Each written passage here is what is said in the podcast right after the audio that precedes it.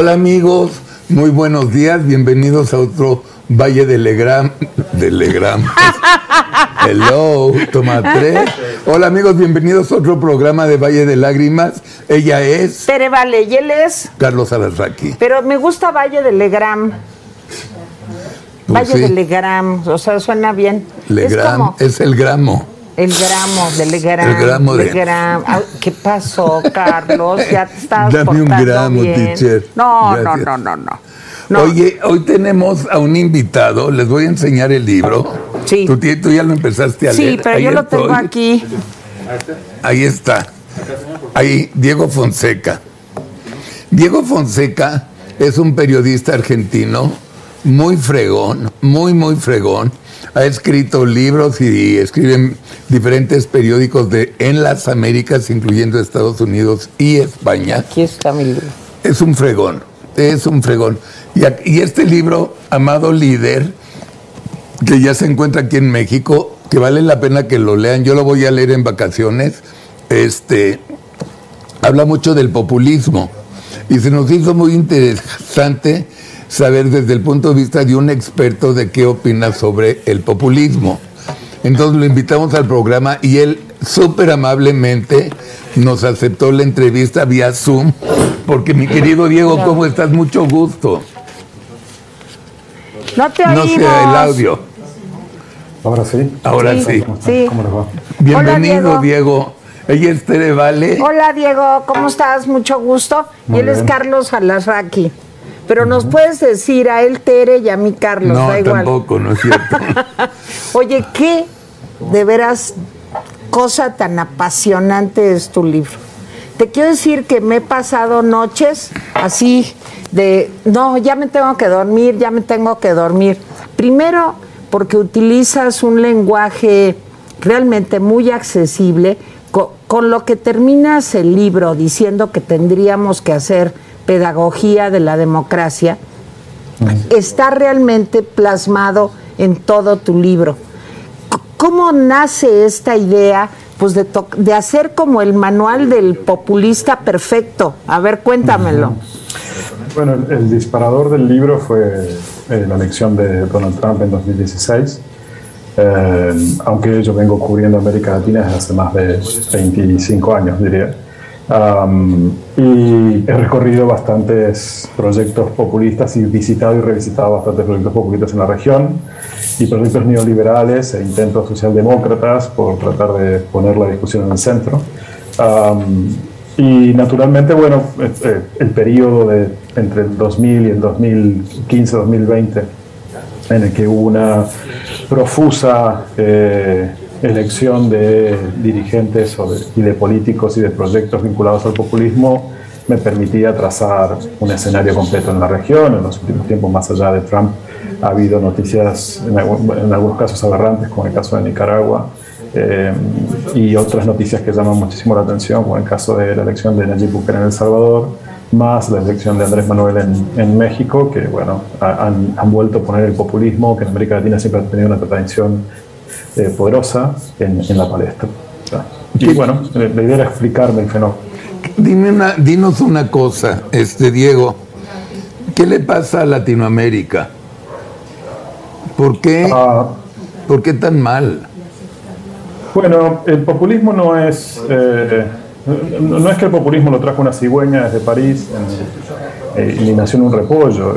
El populismo surge porque fracasaron todos los proyectos anteriores, porque la sociedad está cansada y lleva décadas y décadas de escuchar promesas que no se cumplen por gobiernos tecnócratas, neopopulistas, populistas, eh, liberales, neoliberales y demás.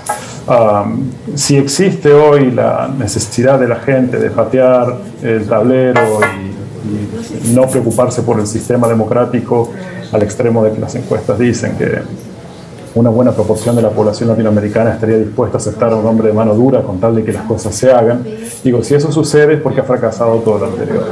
Eh, si Amado Líder existe como, como tal es porque la gente está buscando una solución milagrosa y directa que le permita sentirse absolutamente representada. Ya no es un asunto de eh, discursos racionales ni de propuestas más o menos razonables, sino de creencia y la fe puesta en un individuo. Oye, A ver, pero nada más acabo. Pero perdón, Diego Ortega es un ejemplo. Daniel, Daniel. Daniel, perdón, Diego, Diego eres tú. Daniel Ortega es un gran ejemplo.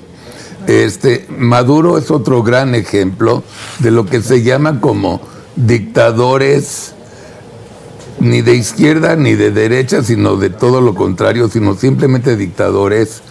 López Obrador es un híbrido de, que no logra cuajar, todo, aunque está intentándolo hacer. Este, el pueblo, ¿por qué ves ahorita Perú? También ves el, eh, Chile cómo se está desquebrajando tan rápido, la porquería que ha estado sido dominada por Brasil y Argentina.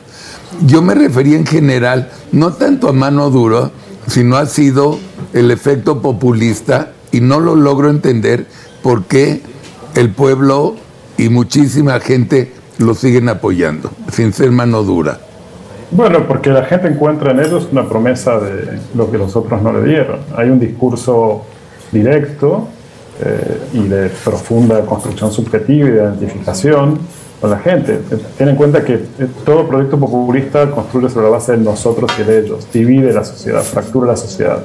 Nosotros somos el pueblo bueno y aquello que es el nosotros está definido por, por el líder, eh, y tú participas de este proyecto que quiere llegar, recuperar el espacio de la nación. Por lo general, todo proyecto populista es un proyecto de refundación nacional que intenta recuperar de un pasado idealizado, identificado, un momento específico en el que la nación hipotéticamente brilló, lo cual no es real. Y trata de trasladar ese momento del pasado al presente. Como ofrecer a la gente un, un, un mundo de ficción de hadas en el que todo va a estar bien, una suerte de paraíso y tierra prometida.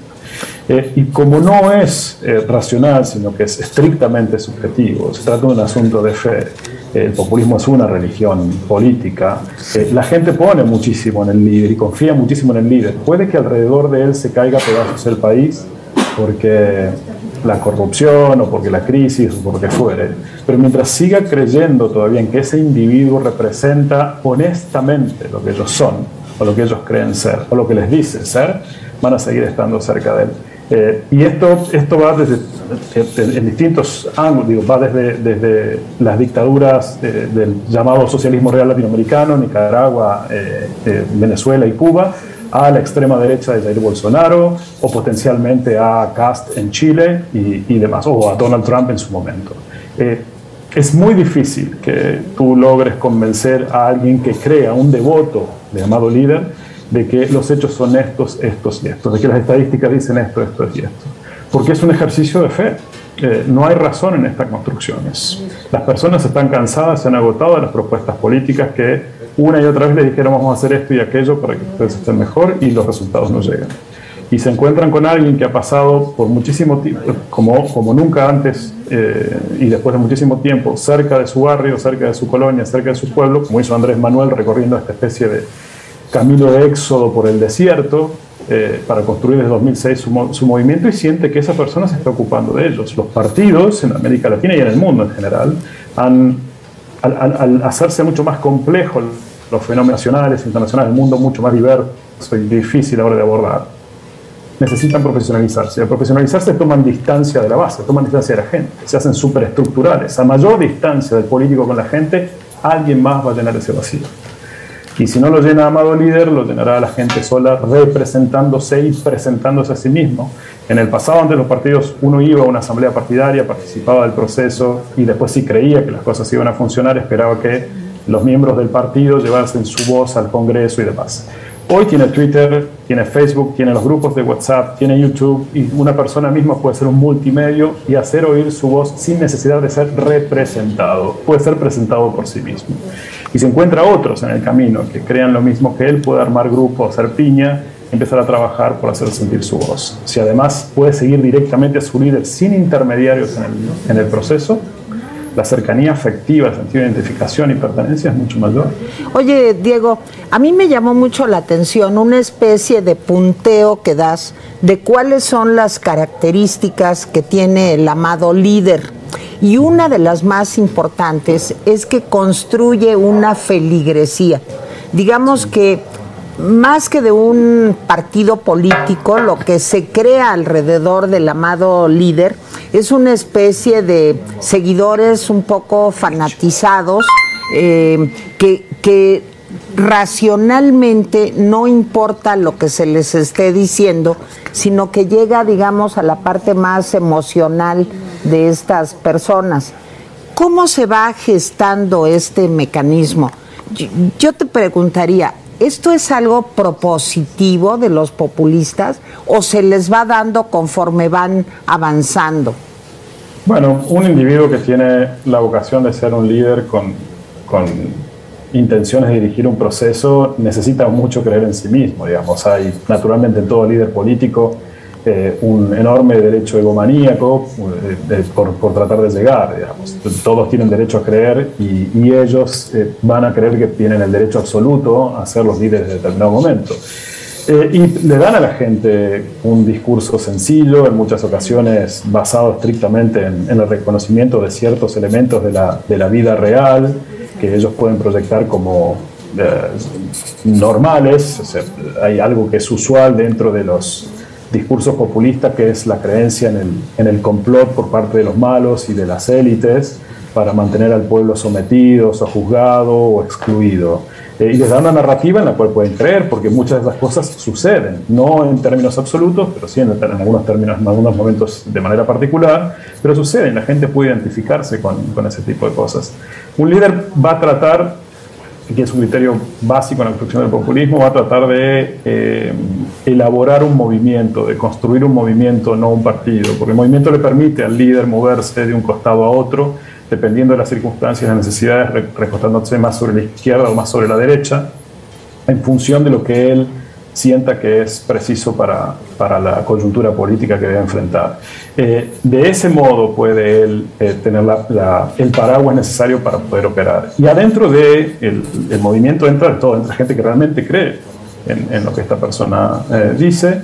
Hay oportunistas y pragmáticos, es obvio, y hay por supuesto fanáticos. Suelen ser el número menor los fanáticos, pero en el momento en que un, líder populista construye esta fractura identitaria entre nosotros y ellos, la posibilidad de poder entenderse en diálogo con los demás, con el otro distinto, se reduce y se termina generando esta especie de movimiento religioso cerrado y sectario en el que aquel que no cree lo mismo que yo no tiene los mismos derechos que tengo yo, ni forma parte del pueblo elegido para llegar a, llamémosle, la tierra prometida de, de, de Mira, yo he visto, Diego, he visto números de las conferencias mañaneras.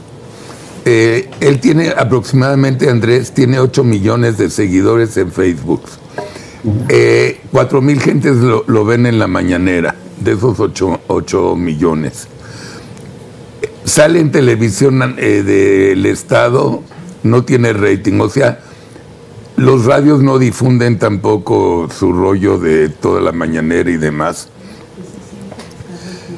De todos modos, yo creo que es su argumento más fuerte porque él, él pone la nota de la noticia cada día. ¿Sirve de algo hacer tanta payasada? ¿Sí sirve? Eh, todo líder populista es un líder performático. Eh, eh, Hugo Chávez era un tremendo showman, lo fue Perón en su momento, lo, ha sido y lo es Cristina Kirchner. Claro.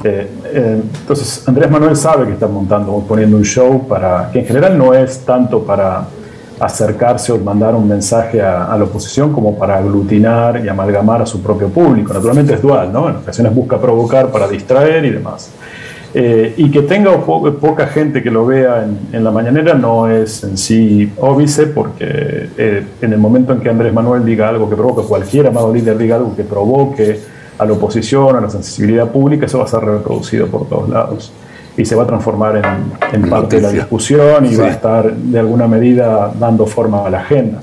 Eh, el sentido de las mañaneras, como lo fue en su momento el aló presidente de, de Chávez, o como lo eran los discursos este, kilométricos de Fidel, o como son los discursos tanto de Murillo como de Ortega, o como lo eran las, las, este, arengas de Cristina en, la, en, en, Argentina, tienen un propósito y el propósito es centrar el discurso alrededor de ellos y fijar la agenda. y estar todo el tiempo tratando de controlar qué dicen los medios. Digamos, si yo puedo hacer que todo el mundo discuta sobre lo que yo digo, las posibilidades de que la agenda pueda ser determinada o incidida por un discurso distinto al mío son mucho menores. Ocupo mucho más ancho de banda que, que los demás. Entonces sí, el factor es performático y es, es, absolutamente necesario, parte de la construcción del líder populista y de la propaganda política. El líder populista necesita ese, ese eh, factor performático. Pero a ver, yo quisiera llegar un poco más al fondo de acuerdo a tu perspectiva, Diego. ¿Esto es algo que hacen conforme se va presentando la situación o responde a una estrategia planeada por todos los populistas? Bueno, no es, que, no es, que, los populistas se ponen de acuerdo. Eh, no hay una internacional populista, ni hay un complot populista contra América Latina, ni contra México, ni contra nadie. Eh, las técnicas de propaganda existen desde hace muchísimo tiempo, han sido sistematizadas y las emplean todos, inclusive los partidos formales ¿no? y tradicionales. Eh, el, líder lo que trata de hacer es llevar siempre el discurso a su, a su espacio porque él puede de ese, de ese modo determinar los límites del territorio, lo que es lo discutible o lo, que, lo, no, o lo no discutible. Eh, por ejemplo, hay un caso que es el de Nayib Bukele. Bukele es un tipo que, que, que, planea parcialmente qué es lo que va a hacer, pero se deja mucho margen para improvisar.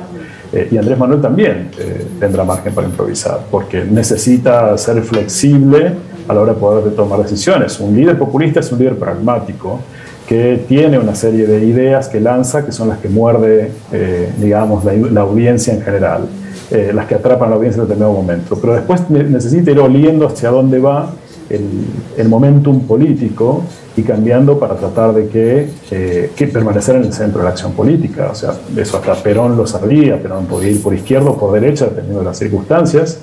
Eh, y tú necesitas que tu discurso sea en la medida posible ambiguo en ciertos aspectos para poder tener eh, margen para poder cambiar en determinado momento. improvisación es central como parte también de un, plan general que es mantenerse en el centro de la, de la discusión con un set de políticas que sí o sí están predeterminados antes de llegar al gobierno. Ahora, eh, otra, otra cosa que me llama mucho la atención es que tú describes muy bien esta polarización, esta exacerbación de los ánimos que produce el populista. O sea, nunca quiere llegar a acuerdos, eh, no, no es parte de su estrategia ni siquiera en, en algún momento, sino se trata de dividir, dividir, dividir. Y esto se da, pues creo yo, em, nos gustaría saber qué piensas. Lo mismo, no sé, con Erdogan, que con Orbán, que con Bukele, que con. O sea, en cualquier parte del mundo, este es, digamos, que el modelo. La vocación del líder populista es hegemónica, por ende va a tratar de imponer su discurso. En determinadas circunstancias negociará, pero tratará de salir ganancioso en la, discusión, en la, negociación. Eh, cederá algo para tratar de quedarse con el, elemento, ¿cierto? Eh, hay naturalmente populismos extremos y autoritarios, eh, que has mencionado uno de ellos, el caso de Orbán, por ejemplo, este, o Erdogan, en otro caso, o el caso, el caso polaco, por citar otro, o podemos hablar de Putin, la, Putin más lejos, o la tríada, la tríada este, eh, Venezuela, Nicaragua, Cuba o, o, Bolsonaro. Y hay populismos que son hegemónicos, pero están dentro de los márgenes de la construcción democrática, llamémosle el peruano, por citar un ejemplo, y yo creo que Andrés Manuel también. Andrés Manuel no es un tirano ni es un dictador, es autoritario, es, es, nacionalista, con vocación de regeneración de la nación, eh, pero no es un tirano, un dictador. no, no es, no es. Twitter. Eh, es hegemonista, él tiene la voluntad de permanecer en el poder, él o el movimiento que él lidera con él eh, detrás como el, el, gran constructor de política en el futuro esto, esto no es nuevo, el populismo no es nuevo. Eh, y vamos a tener populismo por mucho tiempo. Este es el siglo del populismo, dice, dicen algunos analistas. Y en realidad, mientras la gente sienta que alguien les habla directamente y de una manera que ellos pueden comprender, eh, ese tipo de actores van a tener mucho más peso. Los partidos han perdido la capacidad de aglutinar y de, y de dirigir buena parte de la discusión pública porque ya, no, ya, no, ya se acabó el, país, el partido era capaz de responder a todo. Hoy la gente eh, cada vez elige más en función de ciertos criterios identitarios eh, o de ciertas agendas específicas. Eh, y los líderes populistas tienen la, la, capacidad de moverse flexiblemente sobre un montón de cosas y apelando a la idea esta central de la recuperación de la nación. Eso es crítico en el discurso populista. Todos ellos ven un complot urdido por eh, los agentes de la oscuridad que han estado aquí eh, o este, algún tipo de agente internacional. Eso es central. La idea de que la nación está bajo amenaza les permite aglutinar y amalgamar. El miedo es un enorme constructor de política. Bueno, ahora, eh, fíjate que hay algo que cuenta Diego Carlos que, que me llama muchísimo la atención y es cómo el pasado mítico los aztecas, todo está glorificado, digamos, en, en el país antes de que llegaran los españoles, que es un enemigo que, le gusta mucho al presidente López Obrador, es otra de las eh, piezas fundamentales del populista. No sé, de Venezuela, por ejemplo, Simón Bolívar juega un papel similar, ¿no?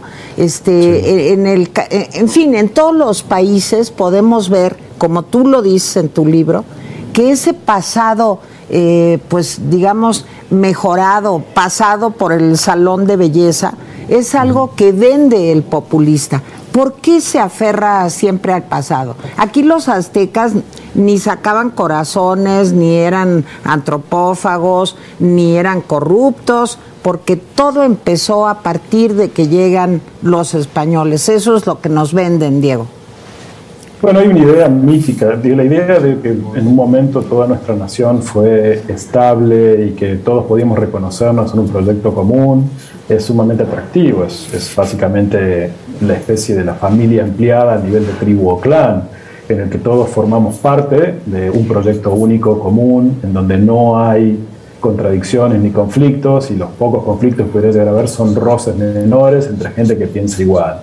La idea del discurso único, de la uniformidad y la unanimidad es muy propia del populismo, sobre todo latinoamericano.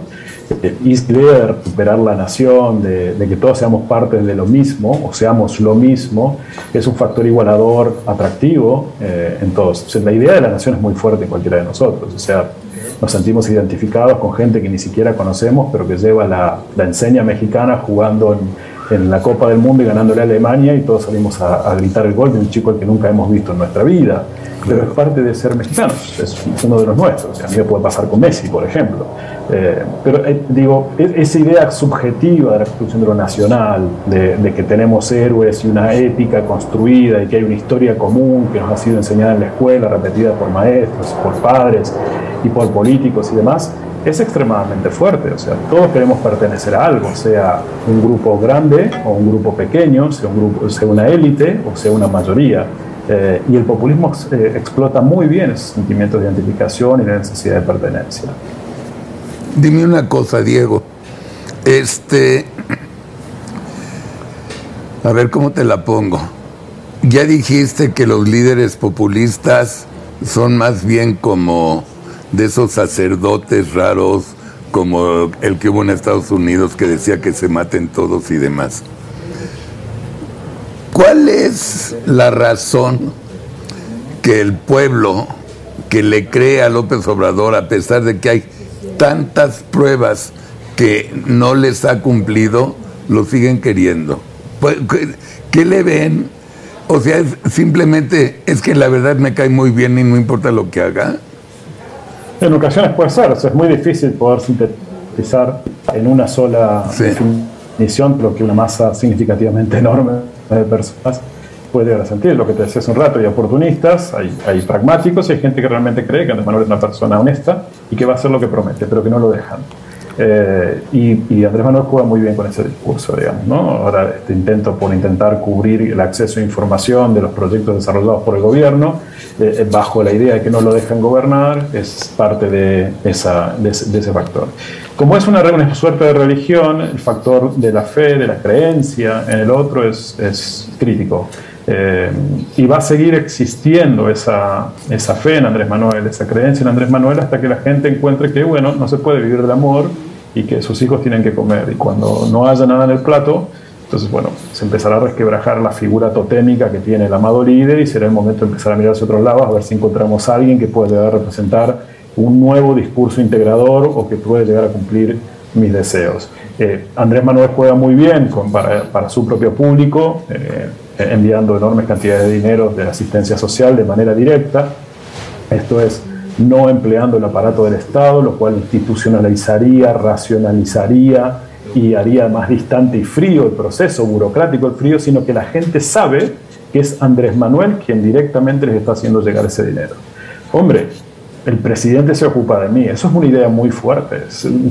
La identificación que lo puedo sentir es potente. Pasaba con Perón, Perón lo hizo durante muchísimo tiempo y le funcionó muy bien. Entonces tú terminas por crear ahí una, una relación afectiva y una relación personal en la que tu líder es alguien que se ha ocupado como nunca nadie antes se ocupó. Es muy difícil romper eso con arbustos.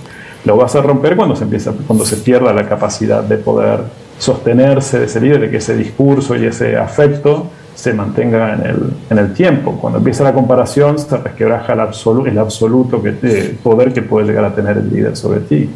A ver, hubo elecciones intermedias. Sí.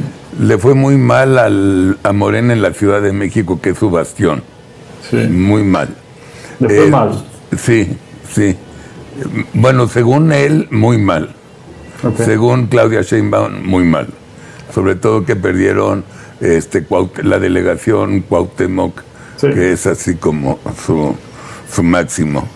Este, ¿Tú crees que la marca López Obrador va a permear para la elección presidencial? Me estás preguntando si Andrés Manuel va a buscar la reelección. No, no, no. Si la marca Andrés Manuel López Obrador va a permear con el pueblo para que voten por él o la candidata de Claro, Morena. ok. Mira, el futuro es, es- es- territorio de nigromantes y es muy difícil poder eh, trabajarlo. Si yo miro los, los escenarios hoy, vemos que la marca López Obrador tiene más de un 60% de apoyo, Sí. que aunque perdió en la Ciudad de México y es una ciudad grande, todavía tiene un enorme peso dentro en el interior del país, Sin sobre duda. todo en las barriadas Sin duda, populares, sí. y que si tú movilizas una enorme cantidad de personas, sobre todo en las barriadas populares para votar, puede llegar a tener una un significativo apoyo electoral eh, a quien, quien, quien sea. Andrés Manuel reelegido, lo cual Sí. parece bastante difícil, Sí. o Sheinbaum, o Monreal, o, Sí. quien, o Ebrardo, quien surge en el camino. Eh, el carisma no es no, no se hereda, digamos. Algo que se tiene o no se tiene. Y Andrés Manuel oficiará como seleccionador con su dedo para decir quién va y trasvasará parcialmente su misma a ese nuevo candidato que llegue.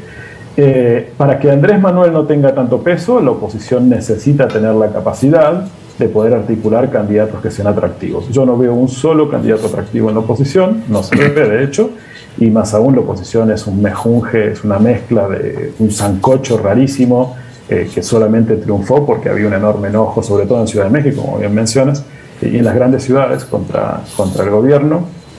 Pero eh, es muy difícil pensar que pueden llegar a articular un candidato común y que más aún pudieran llegar a gobernar una especie de alianza entre el PRD, el PAN y el, PAN y el PRI. Eso, eso parece una cosa muy difícil. Luego, si México se, considera, se consigue hacer una alianza de ese tipo, bueno, estaríamos ante un fenómeno político bastante interesante que no ha sucedido en las Américas en general. Y el otro factor es que eh, eh, las resistencias en general a los amados líderes suele suceder en las grandes ciudades, que son cosmopolitas, mucho más abiertas y demás. En el interior, eh, el peso significativo de los líderes más tradicionales o conservadores, como es el caso de Andrés Manuel, es mucho más alto. Eh, y los partidos tradicionales suelen enfocarse muchísimo en tratar de trabajar eh, en las grandes ciudades y los partidos en los que la clase media cree suelen muy bien en las grandes ciudades, pero operan muy mal, trabajan muy mal, en poco asidero en los pueblos más chicos del, interior y sobre todo en- entre los barrios más, más pobres. Y a esto tienes que sumar que Andrés Manuel está haciendo un trabajo ingente por capturar los restos del PRI y llevárselos con él. Con lo cual él va a tener una estructura que superará la que pudo tener en su momento Morena y le dará peso para el próximo candidato que surja en las, en al que envíe en las elecciones de, de las próximas elecciones presidenciales. Oye, Diego, yo siento que hay un fenómeno que se está comenzando a dar en México.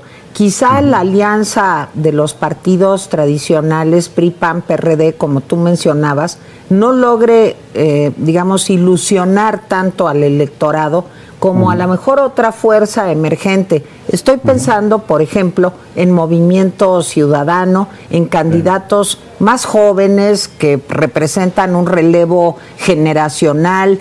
Eh, a, mí aquí me interesa desde luego mucho tu punto de vista y también el punto de vista de Carlos Alarraqui, porque es un eh, publicista que ha trabajado muchos años en, el tema de, propaganda electoral, manejo de cuestiones electorales. ¿Cómo ven esto? ¿No existe la posibilidad de que una nueva fuerza emergente que no ha tenido la oportunidad de gobernar a nivel federal pudiera ilusionar al electorado, ¿qué ingredientes debería de tener? te voy a responder con ejemplos. Eh, Javier Milei, que es un anarco-libertario de la extrema derecha en Argentina, obtuvo el 14% del voto y se convirtió en tercera fuerza en la capital federal, en Buenos Aires, que es la ciudad más cosmopolita de la Argentina eh, y más educada de la Argentina. Eh, las elecciones presidenciales de Chile están siendo disputadas por dos candidatos que no pertenecen a los, a los partidos tradicionales, la concertación y la derecha tradicional chilena. Eh, Nayib Bukele, cinco años antes de ser presidente, este era el candidato a Salvador por el, el, Farabundo Martí, por la, la, fuerza de izquierda.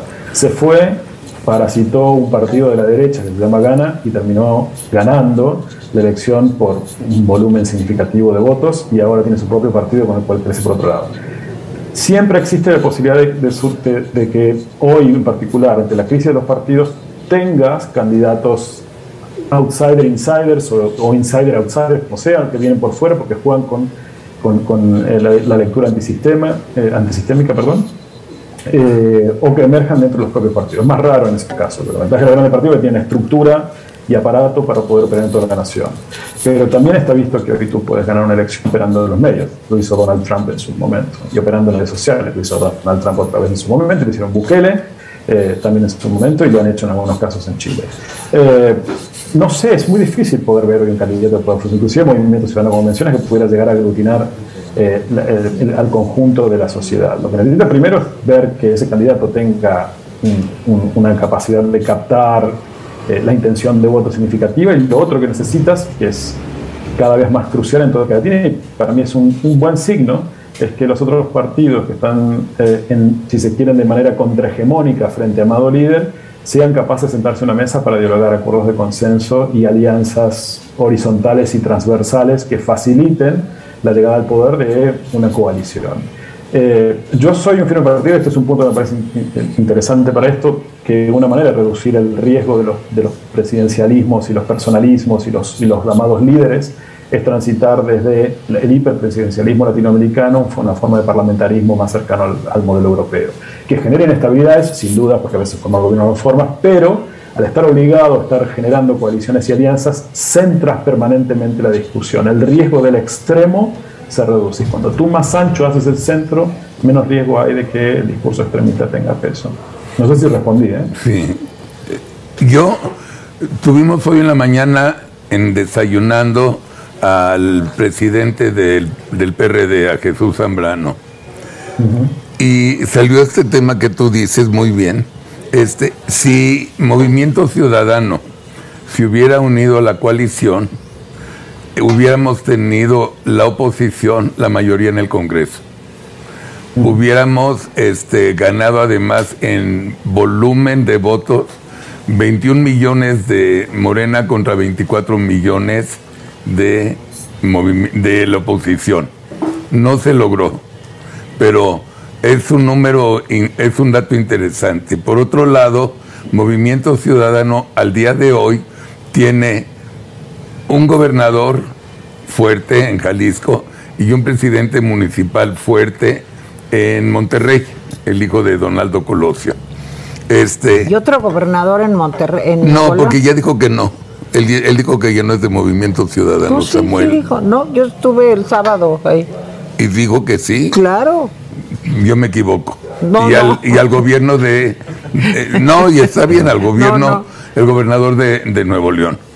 Este, eso le, le da fuerza, o yo creo que Dante lo cree, le da fuerza suficiente para ir solo. Si se va solo, en mi opinión, y en la opinión de Jesús Zambrano y de, Javier Lozano y de Betty Pajés, pudieran dañar más a la oposición que a Morena. La única solución que encuentran es que todos vayan unidos para ganarle a Morena. No creen ahorita en movimientos, en candidatos independientes ni nada de eso. ¿Tienen razón? Oh, hombre, eh, Donald Trump inicialmente fue intentó ser candidato independiente, Bukele intentó ser un fue un candidato independiente después de ser parte de las estructuras.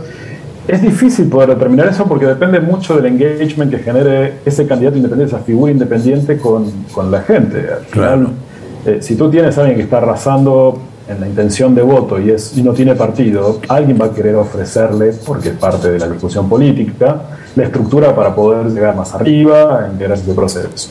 Si en la mesa de negociación alguien, supongo el Movimiento Ciudadano habrá este, estipulado que, bueno, no nos conviene juntarnos con todos porque solos vamos mejor y hacemos un acto de presencia para la próxima elección presidencial, sí, ahí sí, ver si podemos condicionar nuestros propios candidatos al PRD, PRI y PAN. No lo sé. Eh, una oposición unida tendría la posibilidad, en apariencia, de poder ganarle a Morena en las elecciones, porque no iría Andrés Manuel, lo cual el trasvasamiento de votos no va a ser uno a uno, hipotéticamente, si es Sheinbaum, Monreal, Ebrard o no lo sé, quien fuere. Y ya no hay voto eh, de castigo tampoco. pero este es otro punto. Hay, hay, sí, hay, un voto de castigo, puede ser un voto anti-morena. Exacto. Eh, una posición eh, en coalición tiene el primer debate, el primer dilema es qué tipo de identidad, si vamos a jugar con eso, política construirlo si somos tan diversos que vamos todos contra Andrés Manuel. Ganamos. Y una vez en el gobierno, este enorme mejunje de cosas que somos, que son, que es todo el arco político, ¿cómo hace para gobernar? Coalición, ¿no? Pero es, difícil, porque va a ser una coalición además en dos años. Yo no sé si están los elementos dados para que esa coalición tenga la capacidad de gobernar suficientemente bien, eh, con un programáticamente mucho más allá de ser anti-AMLO. Pero a ver, Diego, tú acabas de decir hace un momento un, algo que me llamó mucho la atención en tu libro, y es cómo los sistemas parlamentarios producen una mayor, digamos, necesidad de búsqueda de consensos, menos autorismo, autoritarismo que el presidencialismo. De acuerdo. Y, y con base en lo que tú estás diciendo, ¿qué piensas de la segunda vuelta? ¿No crees que esta verdaderamente sería una eh, salida, digamos, democrática para poder, como está pasando ahora en Chile, ¿qué quieres? ¿Ultraderecha, ultraizquierda? Finalmente se tuvieron que reagrupar gracias a un mecanismo como la segunda vuelta. Y en México ni siquiera estamos hablando de eso tampoco estamos hablando de un sistema parlamentario. Al revés, estamos consolidando cada vez más un sistema presidencial al modo Echeverría. Sí, bueno, Argentina también lo tiene, Perú también lo tiene. Cierto. Eh, pero, ¿cómo ves lo de la segunda vuelta? Bueno, sí, a ver, me parece muy bien y si además de la segunda vuelta vamos a un sistema parlamentario, todavía me parece mucho mejor. Y si nuestras dirigencias políticas aprenden a, trabajar para el electorado en lugar de para su propia permanencia política, hombre, tanto mejor, estaríamos mucho mejor. Yo insisto en esto, o sea, yo soy un crítico del populismo porque me parece una mala resolución de las necesidades públicas y de la mayoría de las personas, sobre todo de las mayorías excluidas. Pero la culpa del populismo no es del populista en sí, la culpa del populismo es de todos los que estaban antes y la jodieron una y otra vez. Entonces, son ellos, y, eso, y es de ellos la mayor responsabilidad, porque el populista no lo va a hacer, la reconstrucción del discurso democrático. Ellos deben probar que pueden ser mucho más demócratas que este populista de hoy. Entonces, esos partidos que van a una coalición anti-AMLO tienen que superar el anti-AMLismo o el anti-morenismo para poder ser capaces de construir política de verdad. Si Andrés Manuel ha sido listo, suficientemente listo como para saber que, bueno, cuanto más rápido lleguen los recursos a la gente, mejor, tendremos que inventar mecanismos institucionales que garanticen que los recursos lleguen fácil, más rápido a la gente, con menos burocracia, pero desinstitucionalizando y despersonalizando la entrega para que sea el Estado y no amado líder quien esté haciendo las cosas, para que sea el gobierno de México o el Estado mexicano quien haga las cosas y no un candidato o un hombre en especial. Esos mecanismos de despersonalización ayudan porque generan instituciones mucho más fuertes. La gente sabe que el Estado está allí para nosotros y que no es un individuo o un hombre que está ahí para nosotros. Porque el problema cuando suele suceder, cuando tú tienes personalistas, personalismos en general, que terminan por construir la política a partir de ellos mismos, es que la gente cree que el país es propiedad de un sujeto. Diego, hoy vino a desayunar, como te dije ya, Jesús Zambrano, presidente del PRD. El fin de semana hicieron una declaración conjunta, todo el comité, de que dejan la izquierda como izquierda y se van a la democracia social. Hay una posibilidad bastante interesante que hasta pudieran ya cambiar el nombre y reposicionarlo como este Partido de Democracia de, Socialdemócrata. Este, si hacen una buena campaña de publicidad de aquí antes del 18, si logran comunicar lo que sería el nuevo PRD con la nueva marca de socialdemócrata, hacerlo más apertura, darle bienvenida a empresarios, ¿puede ayudar? Hombre, no lo sé. Eh, a priori, eh, el punto crítico es que cómo la gente asuma si esto es un cambio de ropa de la misma gente o hay también un cambio de nombre y un cambio de idea. Claro. Porque si son los mismos con otra ropa. Cierto, cierto. Pero a ver, no, no es más. diga usted, diga. no, digo, me, parece que es sustancial. Todo partido necesita repensarse a sí mismo, del mismo modo que todos necesitamos repensar la idea de nación. Este, esto es qué tan inclusivos somos y demás. Y todos debemos pensar que, otra vez, eh, me reitero en esto, que, si Andrés Manuel y los amados líderes existen hoy es porque aquellos que debían hacer las cosas del modo que tenían que hacerlo no las hicieron. Eh, y deben pensar que en realidad lo que tienen que cambiar, antes que el nombre, es el modo en que se aproxima a la construcción de la política. Tienen que volver a la calle, volver a construir vecindad, comunidad, que aquel que, que es electo no se olvide, porque llegó a un cargo eh, público, eh, ahora tiene o forma parte de una élite, porque si, si cree eso, está en problemas, y estamos nosotros en problemas, genera otra vez un cargo superestructural, se, se convierte en un individuo que, se integra a una corte y abandona aquellos con los cuales debió trabajar. Entonces, si el PRD o quien fuere empieza a pensar que necesita convertirse en partido de la democracia social y eso significa que van a volver a hacer política con la gente, por la gente, para la gente, hombre, quizás las cosas pueden cambiar. Yo no sé si en una elección, pero si el cambio es razonable, sentido, profundo, supongo que les tomará un, tiempo, pero harán, eh, generarán algún tipo de relación con, con, el público, con la audiencia, que puede ser beneficioso. Pero fíjate que Diego dice en su libro, Carlos, eh, y me gustaría que ampliaras un poco el concepto, que a los eh, populistas y a la feligresía de los populistas hay que, hay que combatirlos un poco, como diría la abuela, con un poco de elegancia política y no eh, pues metiéndose, digamos, en las cloacas de la discusión, eh, pues más, eh, digamos, ardiente, pero también falta de inteligencia y de racionalidad. A mí me gustaría mucho que hablaras este, sobre esto, porque creo que la solución que hemos encontrado en México, te hablo de redes sociales, programas en donde yo misma he estado, Carlos, en fin, creemos que denostando al feligrés, diciendo que son tontos, que no entienden, que lo que pasa es que son muy ignorantes y que por eso siguen a Andrés Manuel López Obrador, este, eh, eh, creemos que con eso estamos combatiéndolo. Eh, esta feligresía o esta, este culto, digamos, a López Obrador. ¿Tu experiencia qué te dice?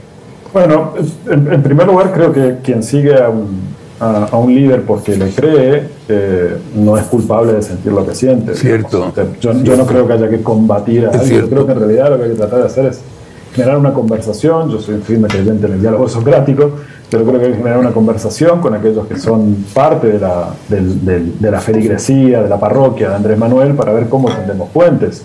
Eh, lo que nosotros tenemos que ser conscientes es que las creencias de esas personas son reales, que lo que creen pueden estar equivocados. Uno puede tirar del discurso este, postestructuralista y hablar de la alienación en las creencias de unos y otros. Vale, pongamos que es así. Pero también nosotros estamos alienados. Lo que necesito es saber que del otro lado hay un mexicano igual o un argentino igual que yo. Eh, lo hablo en mexicano porque he vivido siete años allá y sigo yendo al país todo el tiempo. Pero bueno, digo, el punto es, aquel que está, yo tengo que convivir con esa persona. Eh, y necesitamos poder crear puentes de diálogo que nos permitan convivir. No vamos a ser amigos, probablemente no seamos, no nos vamos a entender tan bien, pero necesitamos hacer que este país funcione. Y para eso necesitamos pegar punto de acuerdo. Ni va a ser como yo quiero, para poder llegar a punto de acuerdo ni va a ser como tú quieras. Este, perdón, pero un punto intermedio nos incluya. Aquí te voy a decir una cosa que tú también dices en tu libro y creo que es también muy importante. El populista siempre apela al resentimiento. O sea, siempre hay algo de revancha, de, mira, estos que, fueron tan ricos, que, que me hostigaron, que no me dieron nada, qué bueno que ahora se frieguen, se jodan. Esos sentimientos hacen muy difícil que se puedan tender puentes de diálogo. Este, Seguro, pero no puedes estar combatiendo al otro 50% de la población. Necesitas encontrar mecanismos con los cuales integres ese proceso.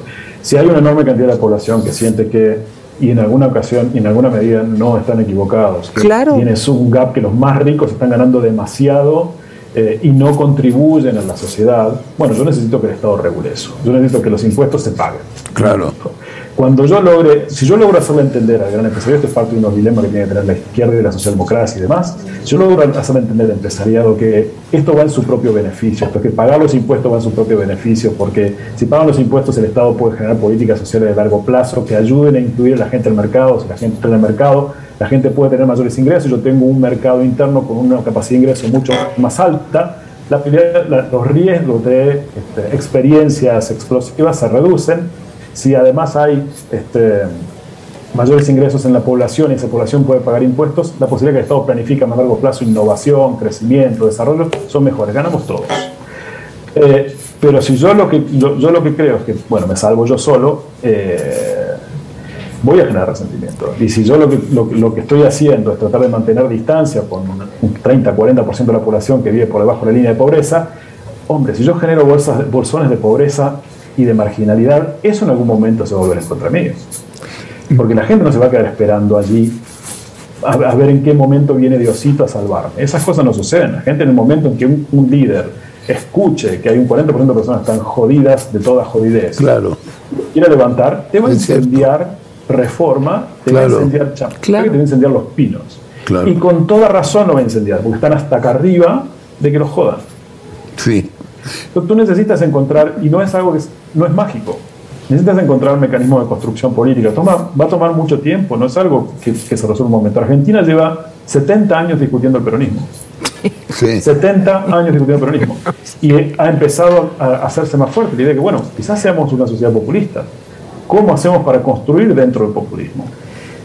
Bueno, hay una parte del libro, eh, digo yo, con todo y la tragedia de todo lo que cuentas, me reí muchísimo cuando empiezas a describir a Menem y, bueno, de, cómo finalmente todo mundo lo que quiere es conducirte a ti como persona, ese joven Diego Fonseca, a que seas a fuerzas peronista, porque pues como que no hay salida. y quiero decir que se conecta muy bien el principio del libro con un sentimiento, perdón que te lo diga Diego, un poco de desencanto. Yo siento que al final dices, bueno, pues esto de soñar una sociedad más igualitaria, en donde de verdad hay una mayor eh, conciencia por el otro, hay una frase que me llegó durísimo que dice, llegó el momento de defender la vida del otro como si fuera la mía. Bueno, esa frase es tan importante, tiene que ver con solidaridad, con empatía, con inteligencia social, en fin. Pero todo lo dices cargado, pues como de un sentimiento de no se puede. De veras, ¿cómo, lo vives? No, no, sé si no, no, sé si no se puede. Es, bueno lo que planteas. No sé si no se puede, pero sí, yo no soy la persona que era a los 20 años, comprensión del mundo. Yo, es mucho más inteligente y, por supuesto, mucho más desesperanzada. No, no participo del mismo ímpetu juvenil que, tenía, porque además estoy cada vez más viejo, tengo dos hijos y me importan mis hijos. Sí, nosotros eh, también tantito. Sí. Eh, no, o sea, no es desesperanza, sí es, sí es una mirada bastante escéptica sobre el futuro y, pesimista en, lo que toca a ciertas áreas, no todos la van a llevar mal y demás. Yo creo que el único modo que tenemos por salvar lo que sea que tengamos que salvar es con, no vecinalismo, pero sí con vecindad, con comunidad, con la sociedad civil involucrándose en principio político. Cuanto más participemos en política, más, más difícil es que nos vendan un gato.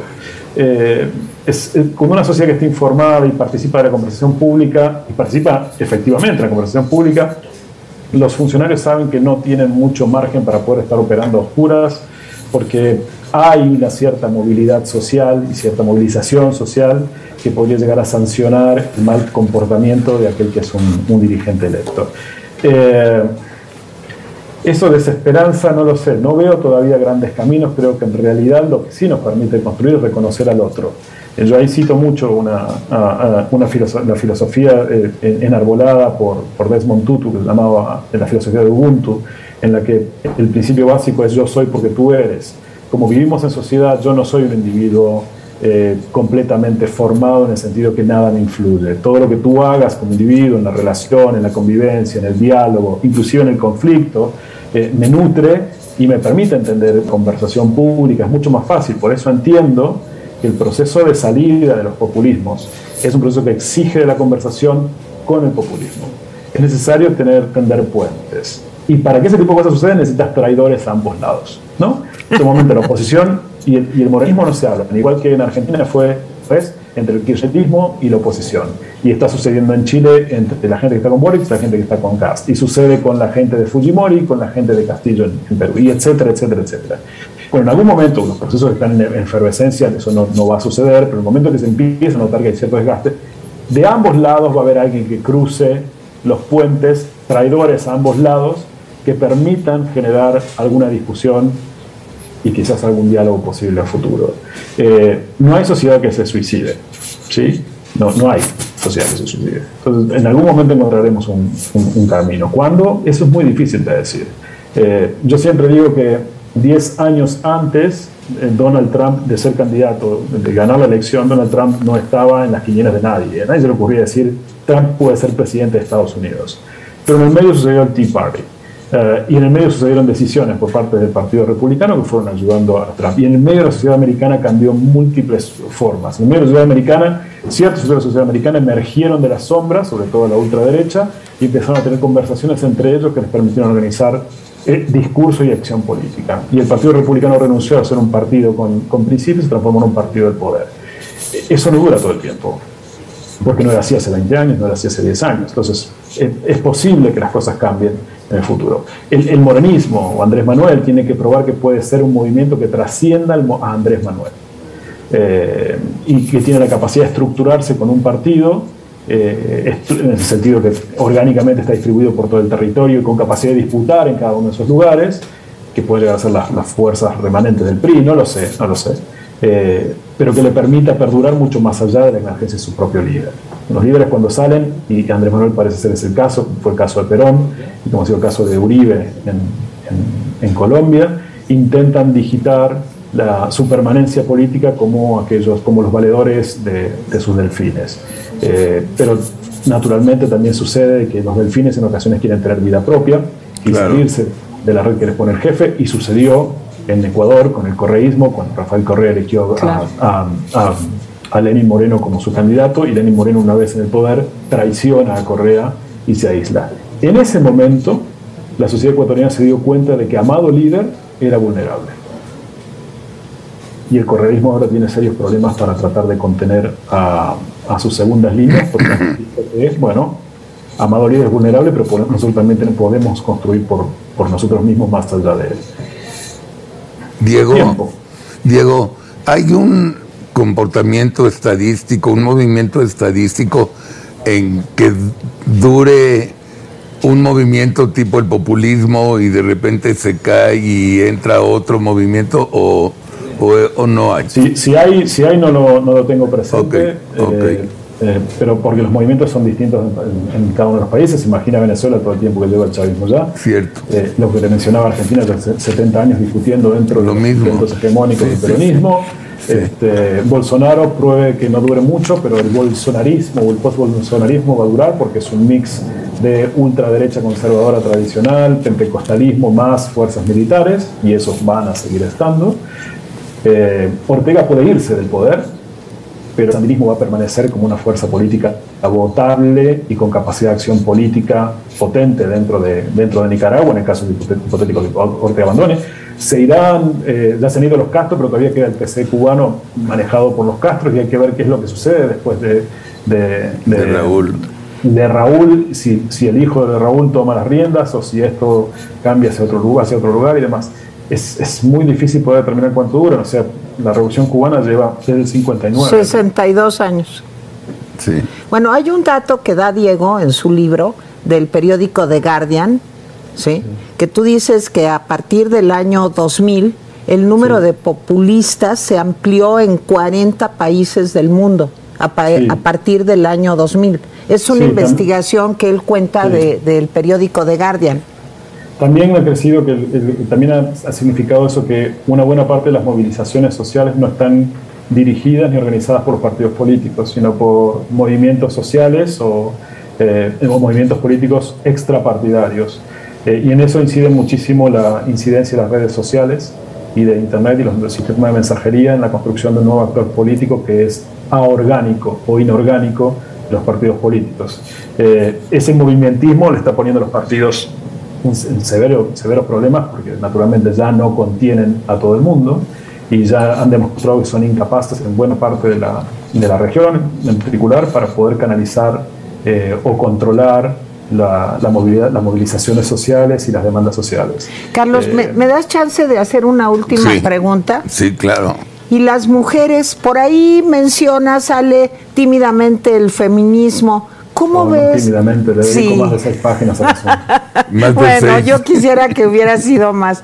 Pero a ver, el tema del feminismo, ¿qué papel juega en el populismo? Yo, yo creo que el feminismo es el gran actor, eh, es uno de los grandes actores, sino el gran actor que es capaz de, de romper eh, buena parte de las capacidades del, populismo para incidir en la sociedad. Estamos hablando del 50% de la población. Eh, las mujeres introducen dos, dos factores. Primero, que se vuelve subversivo el tamaño del movimiento para la, institucionalidad política, para el modo que la política está organizada, necesitas incorporar mujeres a la discusión y eso introduce un nuevo actor que no estaba dentro de la discusión política. Y segundo, que en lo, que hace específicamente el populismo, el feminismo choca con los machos politics propia del machismo populista. Eh, yo creo que el feminismo es un gran actor social, como movimiento, tiene la capacidad de poder incidir en la discusión de políticas públicas vinculadas a, políticas de Estado eh, y al mismo tiempo de modificar el modo en que se dan las relaciones políticas entre los partidos y en los movimientos sociales. Eh, luego habrá que, ver, habrá que ver si tenemos estructura dentro de partidos. La experiencia latinoamericana ha demostrado que, particularmente en casos de populismos, los méritos, los logros que se han eh, obtenido a nivel de legislación han sido a pesar de los populismos. Es decir, el, feminismo que ha presionado para conseguir resultados en políticas públicas y en legislaciones a pesar de los líderes populistas.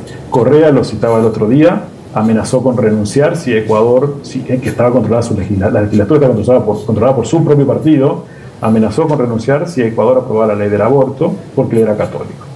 Eh, Macri en Argentina dio libertad a sus, siendo de centro derecha, dio libertad a sus este, legisladores para que voten a conciencia y eso facilitó el voto a favor de la ley de aborto en, Argentina. Cristina durante buena cantidad de tiempo se opuso a la ley de aborto en Argentina.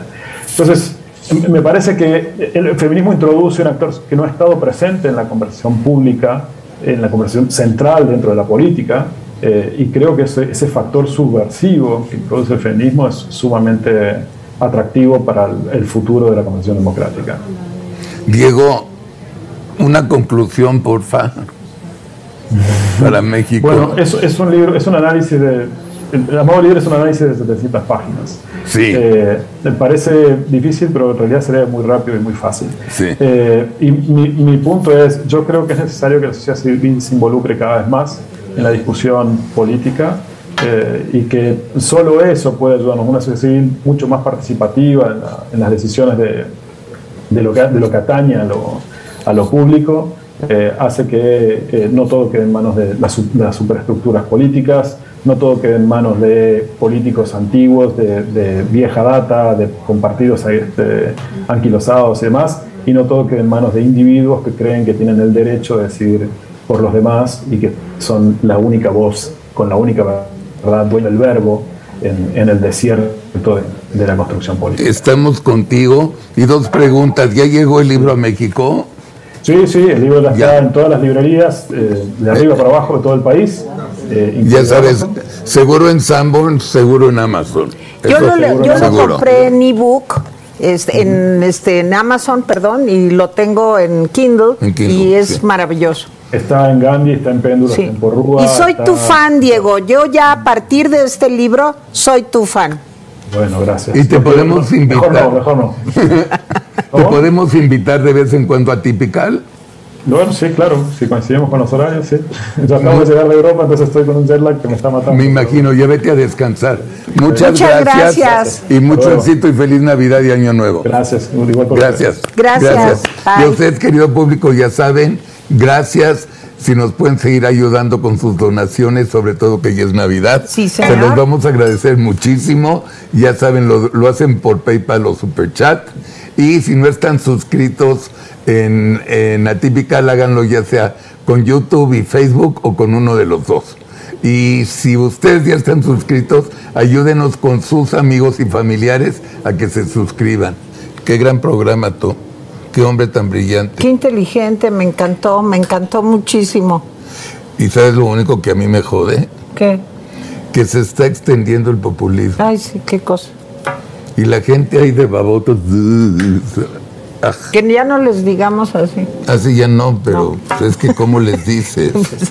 que son muy No. inteligentes. Pero No. por favor abran los ojos. Abran los son ojos, unos sí. talentos, pero que abran los Sí, ojos. ándale, también eso es mejor, que ya no son babotas. No. Son muy inteligentes, Unos pero talentos. fíjense lo que nos están haciendo de daño. Sí, sí. Nada más que le conecte la neurona uno con la dos y ya. Sí, y ya Eso sirve, sirve. Sale así la chispa divina. Tere, gracias, mi Gracias amor. a ti, gracias a todos. Nos vemos el Bye. próximo martes y tengan una linda semana. Gracias.